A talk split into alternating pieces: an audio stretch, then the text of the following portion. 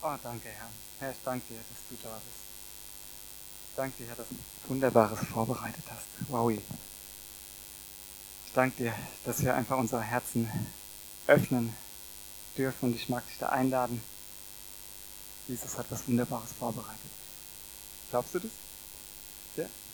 Wow. ja, Herr, ich glaube dir auch. Herr, du hast was Gutes vorbereitet und wir öffnen unsere Herzen wir ja, laden dich einfach ein, dass du alles tun darfst, dass du das tust an uns, Herr, was, was dir total gefällt, was dir Freude bereitet, Herr. Ich danke dir dafür.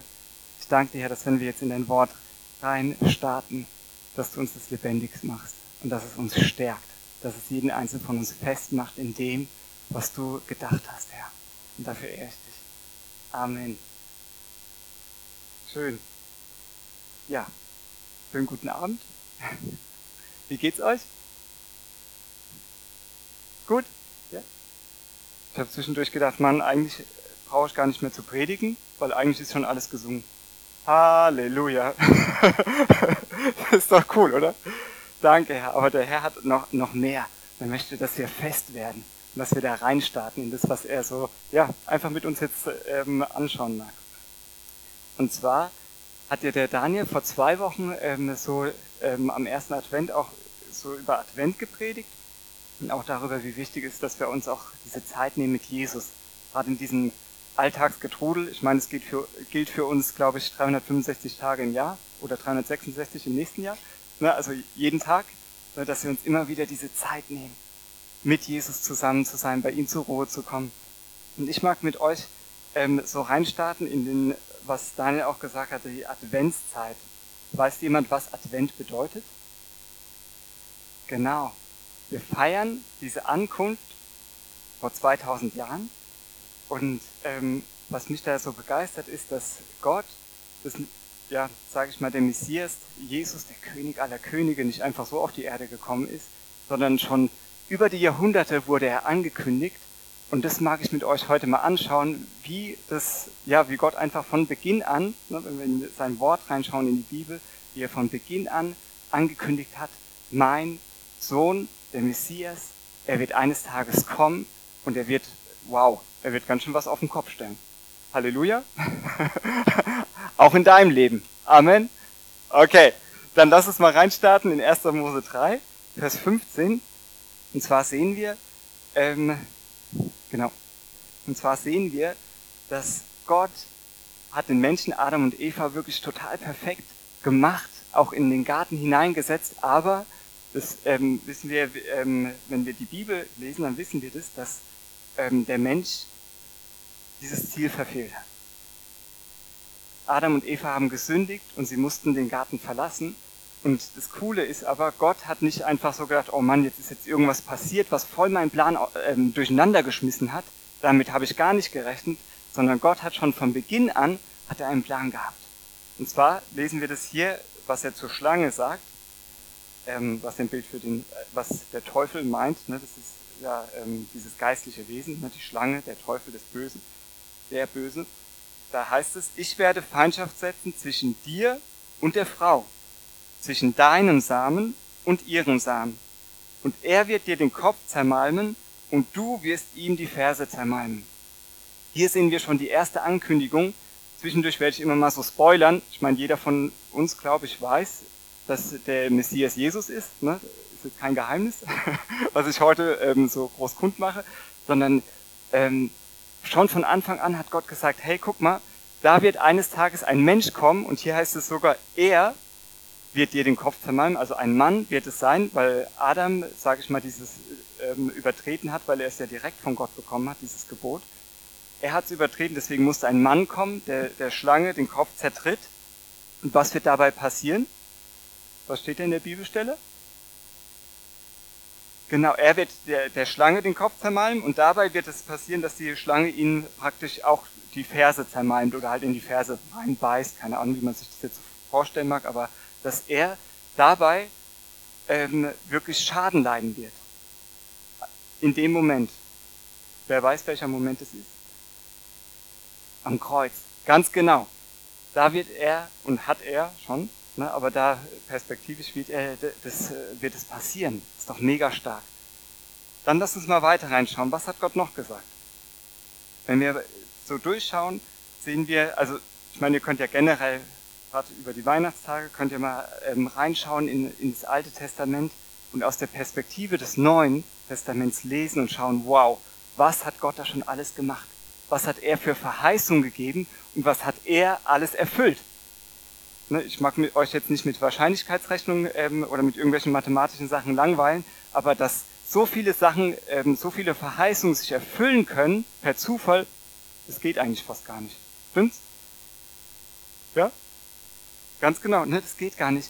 Und so viele Sachen hat Jesus erfüllt und das begeistert mich einfach, ähm, weil Gott von langer Hand her das alles geplant hat und gesagt hat, hey, mein Sohn wird eines Tages kommen.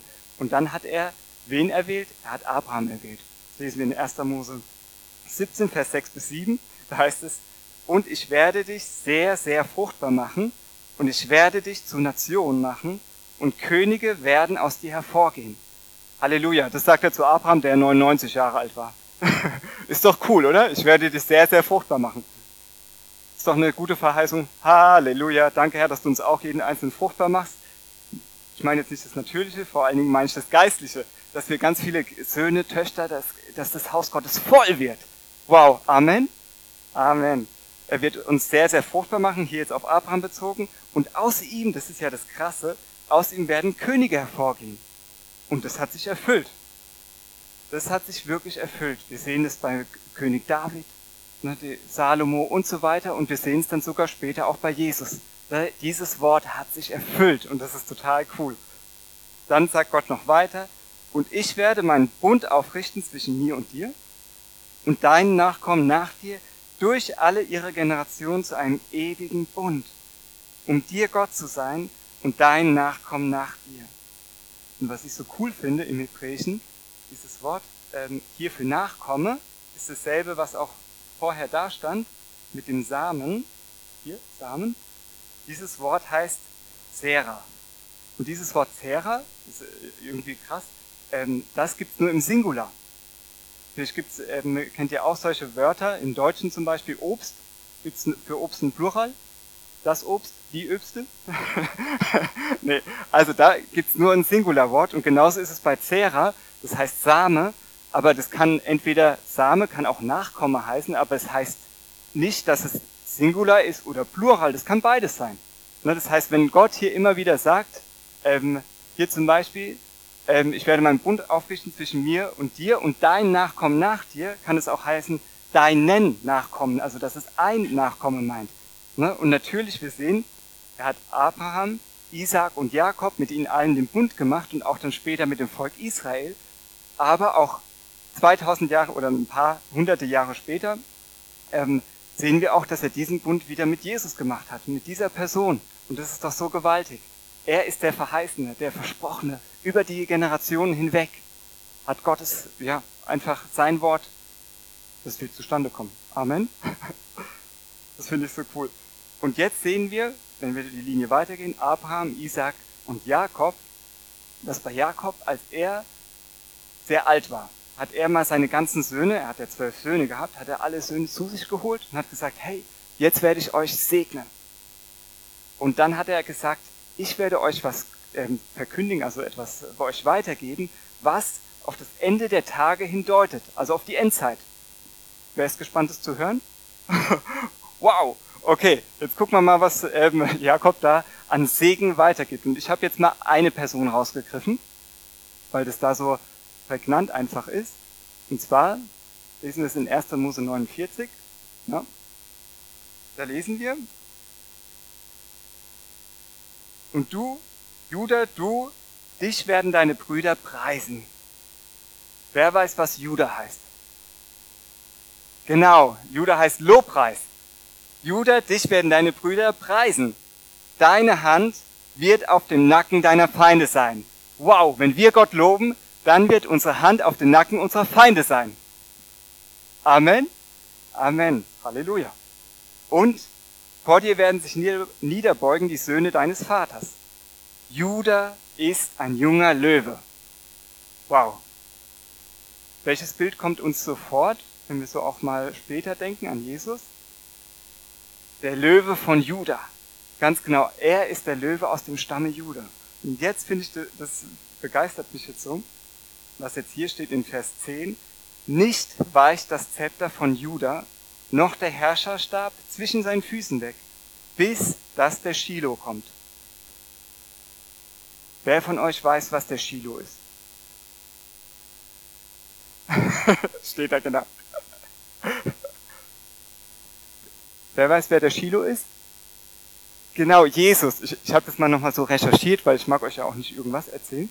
Ähm, und ich habe das nochmal so recherchiert und dann haben, hat einer so ein Resümee geschrieben und hat gesagt, egal ob es jetzt ähm, von jüdischer, rabbinischer Seite oder auch von christlicher Seite, alle sind sich einig, das ist der Messias. Halleluja. Also es heißt, und das, dieses Wort ist auch so eingetroffen, David ist aus der Linie von Juda gekommen und noch weitere Könige nach ihm. Und hier sagt ähm, der Jakob, dieser Herrscherstab wird nicht weichen ne, von dir, Juda, bis dass der Shiloh kommt, bis dass der Messias kommt. Derjenige, das finde ich hier so cool, bis dass der kommt, dem er, nämlich der Herrscherstab gehört. Und ihm, dem, also diesem Jesus, diesem Messias, dem gehört der Gehorsam der Völker. Wer sind die Völker? Halleluja. Ihm gehört dein Gehorsam und mein Gehorsam. Hört sich doch gut an. Er sagt, komm, folge mir nach. Folge mir nach. Geh mit mir auf das Wasser. Mir zu vertrauen. Ihm gehört unser Gehorsam. Dass wir ihm wirklich, ja, unser Leben hingeben. Warum? Weil er sein Leben gegeben hat. Er hat alles gegeben.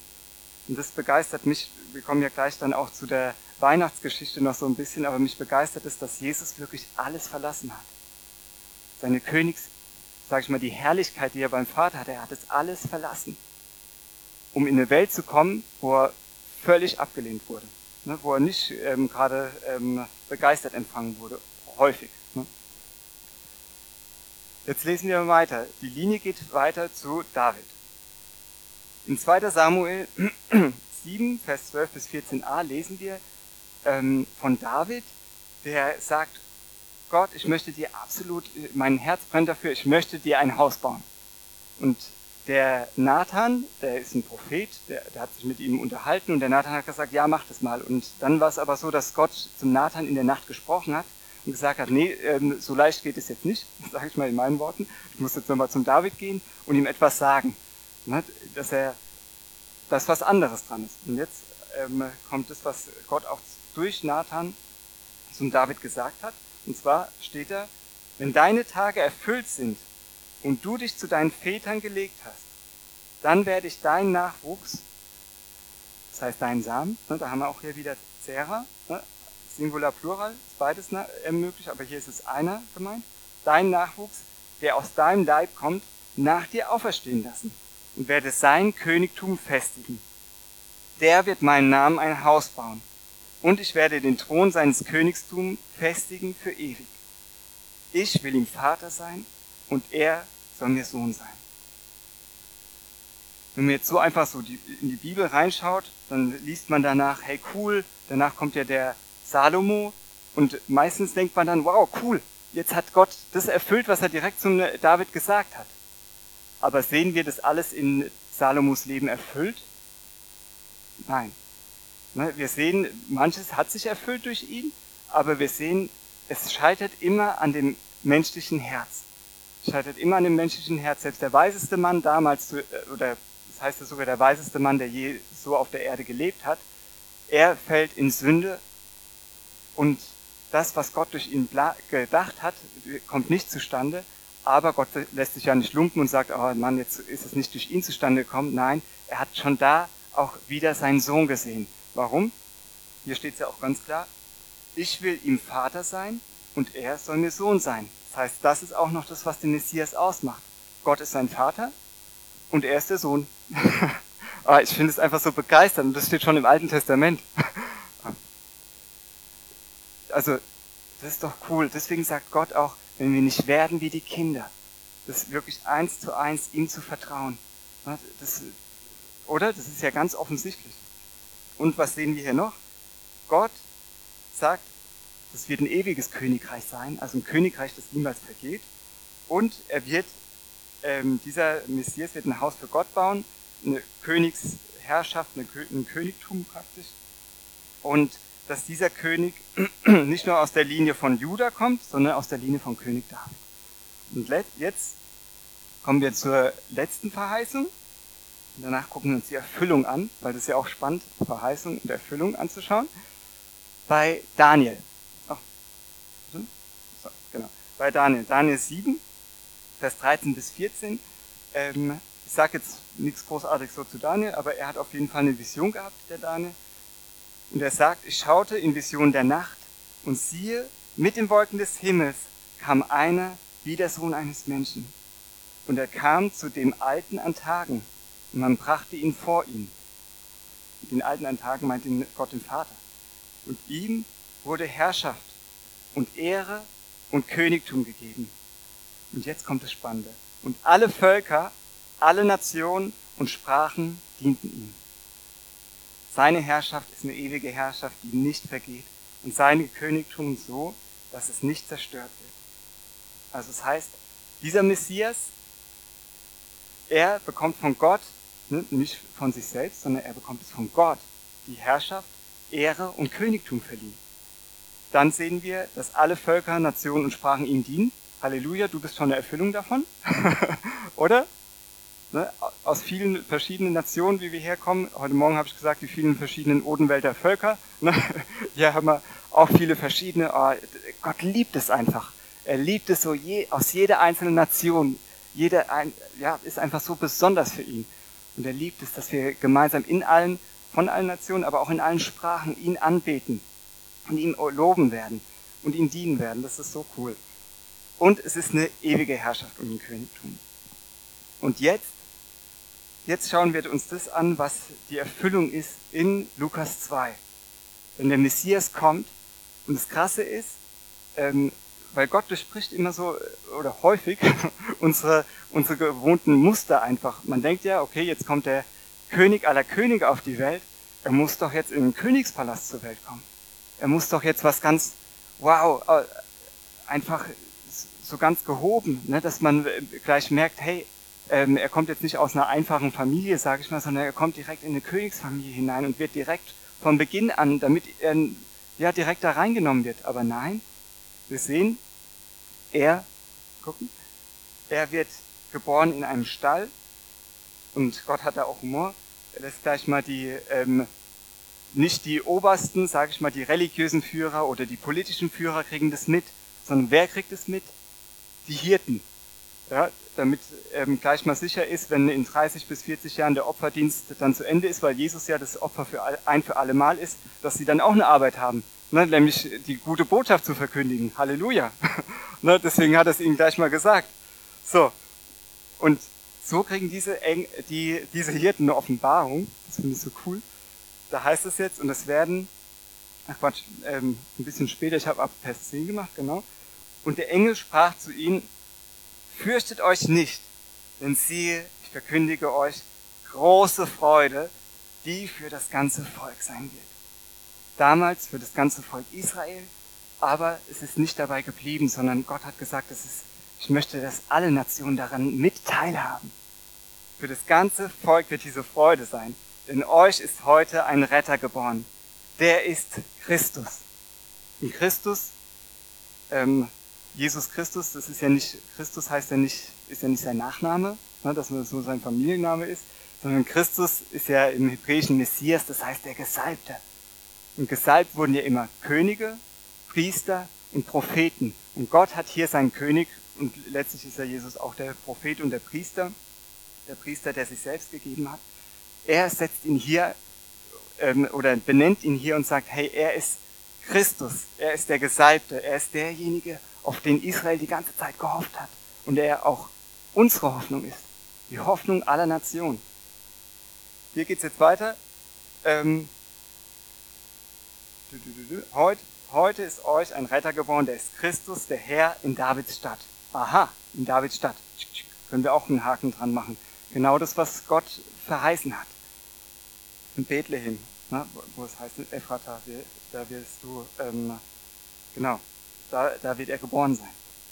ähm, und dies soll euch das Zeichen, ihr werdet ein Kind finden, in Windeln gewickelt und in einer Krippe liegend.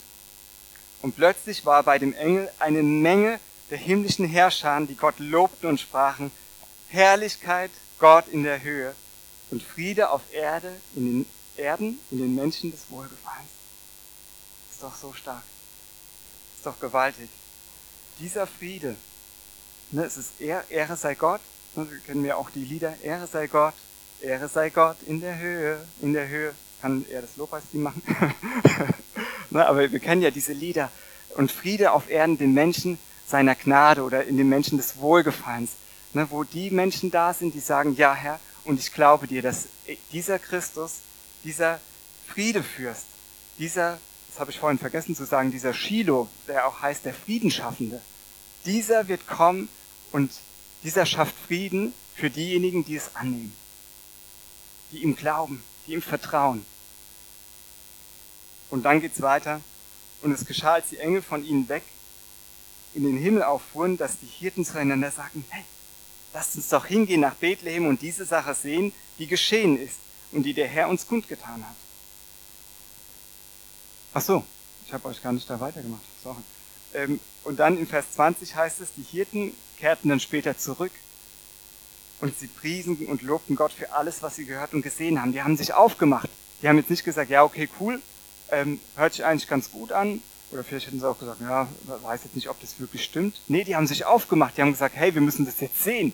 Wir müssen das wirklich sehen. Und Gott fordert dich auch heraus und sagt, komm, verlass dein, deine Komfortzone und ich möchte dir begegnen. Wag den nächsten Schritt. Wag den nächsten Schritt im Vertrauen auf mich und du wirst Neues sehen. Amen. Und dann, dieser Jesus, er wird groß, er tritt seinen Dienst, sage ich mal, an, ne? er wird ähm, mit 30 Jahren ne? richtig gewaltig, wird er auch mit Heiligen Geist erfüllt, er ist total abhängig von Gott, aber er repräsentiert Gott ne? zu den Menschen und, er, und das, was geschieht, ist mega gewaltig, ne? es geschehen Zeichen, es geschehen Wunder und die Menschen sehen, sage ich mal, wie Gottes Königsherrschaft ist. Die Juden haben sich ja damals gewünscht, ja, am besten macht er mal bei den Römern da, dass er dem mal eins auf den Deckel gibt. Ne, das haben die sich ja gewünscht. Ne, deswegen waren die ja auch dann ein bisschen, ne, ähm, weil er halt nicht dem entsprochen hat. Warum? Wer weiß, warum er nicht dem entsprochen hat? Warum musste Jesus denn das erste Mal kommen?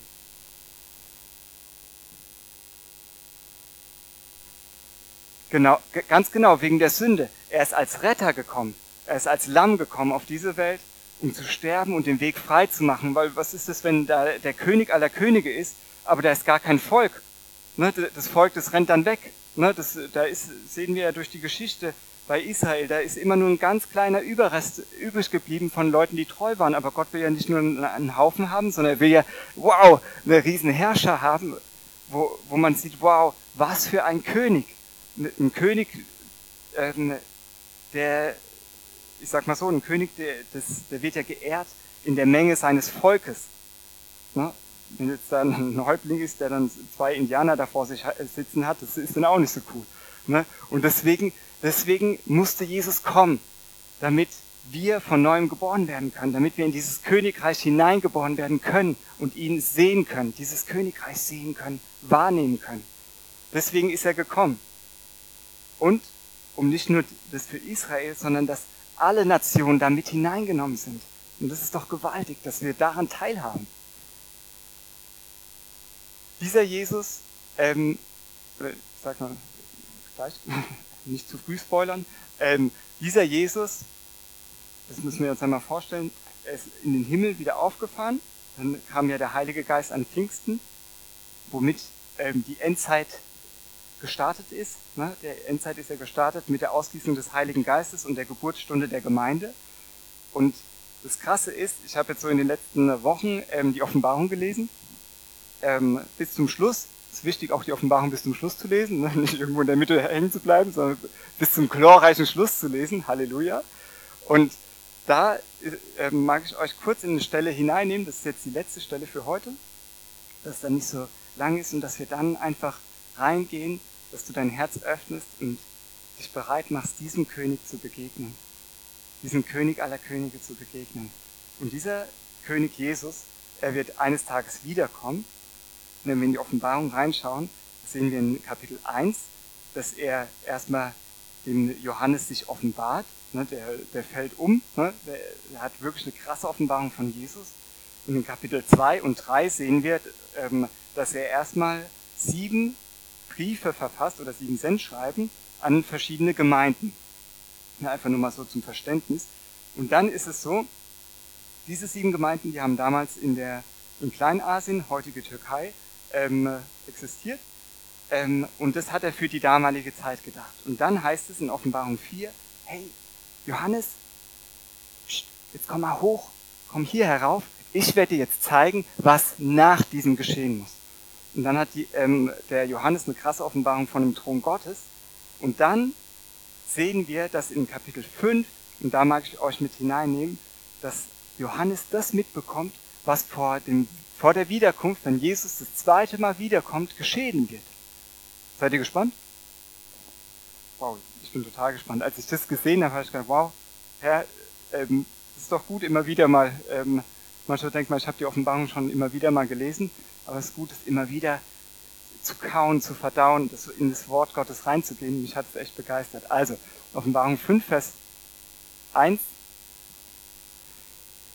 da heißt es, und ich sah in der Rechten dessen, der auf dem Thron saß, das ist der Vater, das sieht man vorher auch, ähm, in der, dieser Hand sah ich ein Buch innen und auf der Rückseite beschrieben mit sieben Siegeln versiegelt. Und ich sah einen starken Engel, der mit lauter Stimme ausrief, wer ist würdig, das Buch zu öffnen und seine Siegel zu lösen? Und niemand in dem Himmel, auch nicht auf der Erde, auch nicht unter der Erde, konnte das Buch öffnen, noch es anblicken bzw. hineinsehen. Dann heißt es von Johannes, und ich weinte sehr, weil niemand für würdig befunden wurde, das Buch zu öffnen, noch es anzublicken oder hineinzusehen. Und einer von den Ältesten spricht zu mir, weine nicht. Siehe, es hat überwunden, wer? Der Löwe aus dem Stamm Juda, die Wurzel Davids, um das Buch und seine sieben Siegel zu öffnen. Krass.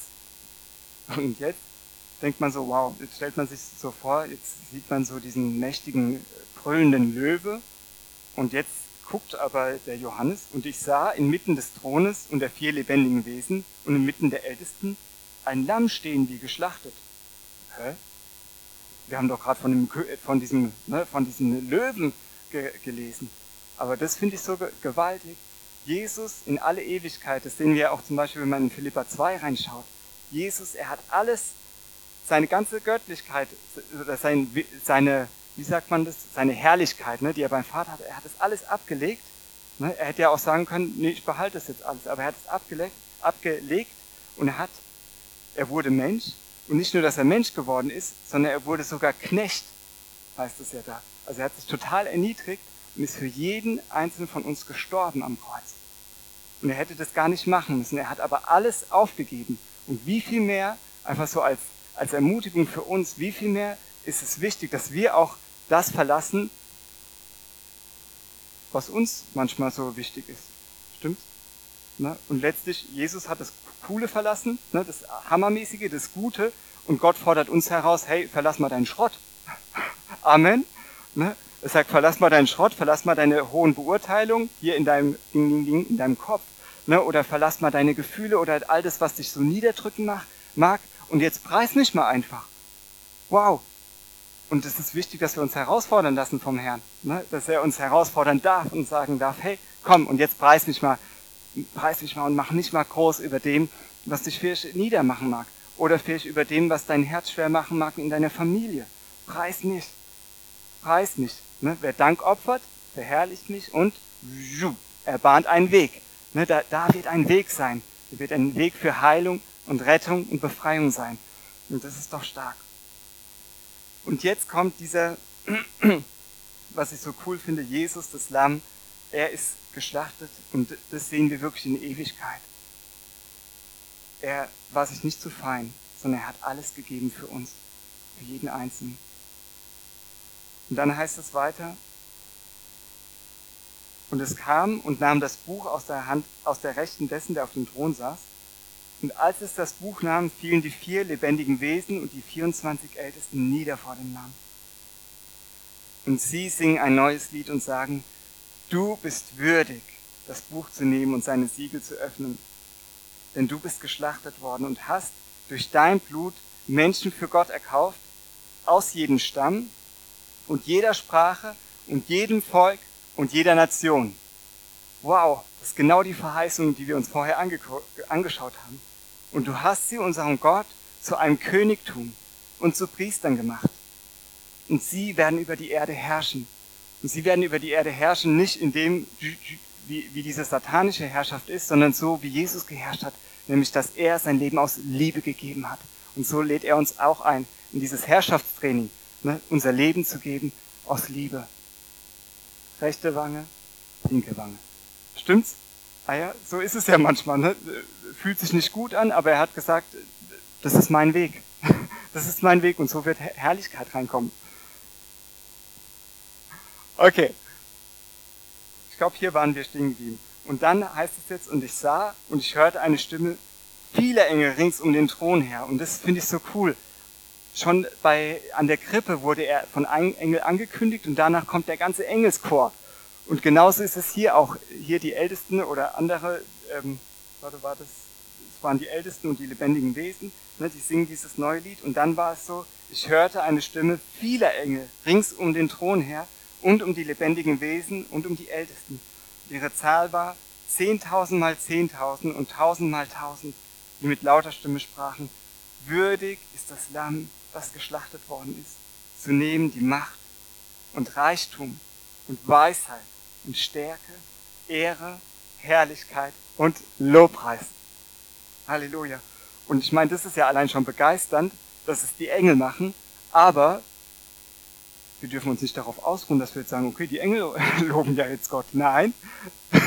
ah ja, kann man ja sagen, ja, die Engel loben ja hier so schön Gott. Nein, sondern jetzt kommt's und jedes Geschöpf, gibt's hier Geschöpfe Gottes?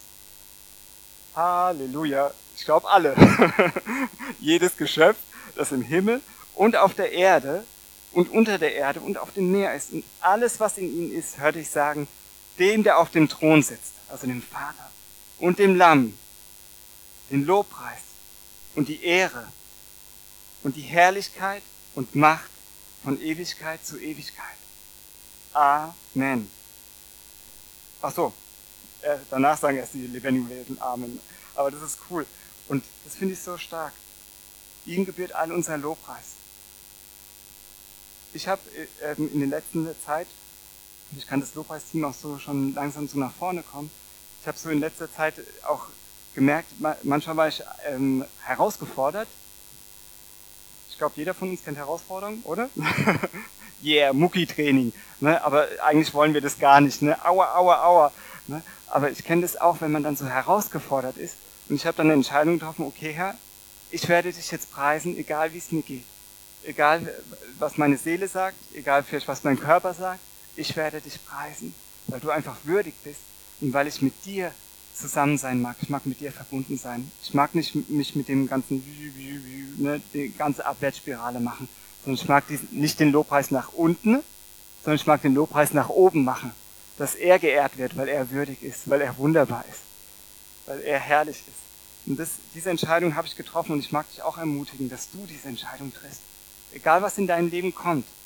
Und Gott hat ja nicht gesagt, ja, alles ist so leicht, sondern gerade weil es manchmal so schwierig ist, ist es so wichtig, dass wir diesen Lobpreis nicht von unseren Lippen weichen lassen, ne, auch im Alltag, dass wir uns diese Zeit nehmen und äh, sagen, Herr, und ich preise dich jetzt einfach über all dem, ich feiere dich, ne, manchmal hüpfe ich dann auch wie ein Kind umher, ne, er sagt ja, wenn wir nicht werden wie die Kinder, ne, und eigentlich vom Verstand her wird mir sagen, ey, das ist doch total bekloppt. Wie sollen jetzt, wenn du da eine Fahne schwingst oder wenn du irgendwas anderes machst, hier ein bisschen hüpfen, yeah, wie sollen da irgendwelche Sachen sich ändern? Hey, es ist, weil Gott sich daran freut. Weil er sich daran freut und der Teufel dann seine, ähm, ja, wie sagt man, seine zwei Beine nimmt und einfach verschwindet. die Beine in die Hand nimmt und, ne, weil er es nicht aushalten kann. Ne?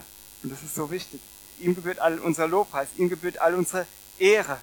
Das heißt, dass wir ihm Ehre geben, dass wir ihm Gewicht geben. Gewicht geben, dass wir sagen, hey, dein Wort das sagt jetzt mein Bankkonto, aber ich heb jetzt dein Wort darüber, ich gebe deinem Wort Ehre und ich glaube dir, weil dein Wort ist die Wahrheit. Oder die Herrlichkeit, dass ich sage, Herr, und alle Herrlichkeit, die gebührt wirklich dir. Alle Herrlichkeit, dass ich mich um dich drehe, dass ich nicht dauernd mich um irgendwelche anderen ja, Dinge drehe, die einfach gar nicht so wichtig sind, sondern dass ich mich um dich drehe, dass ich mich vorbereite auf diese Zeit, natürlich mit ihm logischerweise, ja, aber dass wir uns aufmachen, weil wir eines Tages vor ihm stehen werden und wir gemeinsam das singen werden. Oh, Lobpreis, Herrlichkeit und Ehre. Na, wir werden ihm danken mit den Engeln zusammen und wir werden einfach begeistert sein. Und wenn allein schon die, die Ältesten hier ihre Krönchen ne, oder ihre Siegesgrenze niedergeworfen haben und gesagt haben, hey, ähm, er ist würdig allen Lobs, wie viel mehr wir, ne, dass wir sagen, Herr, ich verlasse alles, ich, dir gebührt all, alle Ehre. Selbst wenn ich mal auch was gut gemacht habe, Herr, wenn ich von dir, von wem denn sonst sollte ich es denn haben? Oder? Oder? So. Und deswegen lade ich dich jetzt ein, ähm, einfach, dass wir uns diese Zeit nehmen, ihn zu preisen, uns ihn nochmal so hinzugeben. Vielleicht gibt es Dinge, die dich jetzt angesprochen haben, wo du sagst, ja genau, vielleicht ist es deine Zeit, wo du sagst, ja, diese Zeit, die habe ich manchmal so für mich gehortet. Und ich war vielleicht so ein bisschen kontrollmäßig unterwegs und ich habe ihm nicht die Macht gegeben, sondern ich habe selbst alles Mögliche gemacht. Ne? und habe selbst alles Mögliche arrangiert, dann geht ihm mal einfach alles ab. Auch deine Selbstverbesserungsversuche habe ich auch mal wieder abgegeben. Ich habe gesagt, Herr, ich muss mich nicht selbst verbessern. Du bist es, der mich erlöst hat. Du bist es, der mich auch verändert und mich zubereitet bis zum Ziel. Amen. Danke, Herr.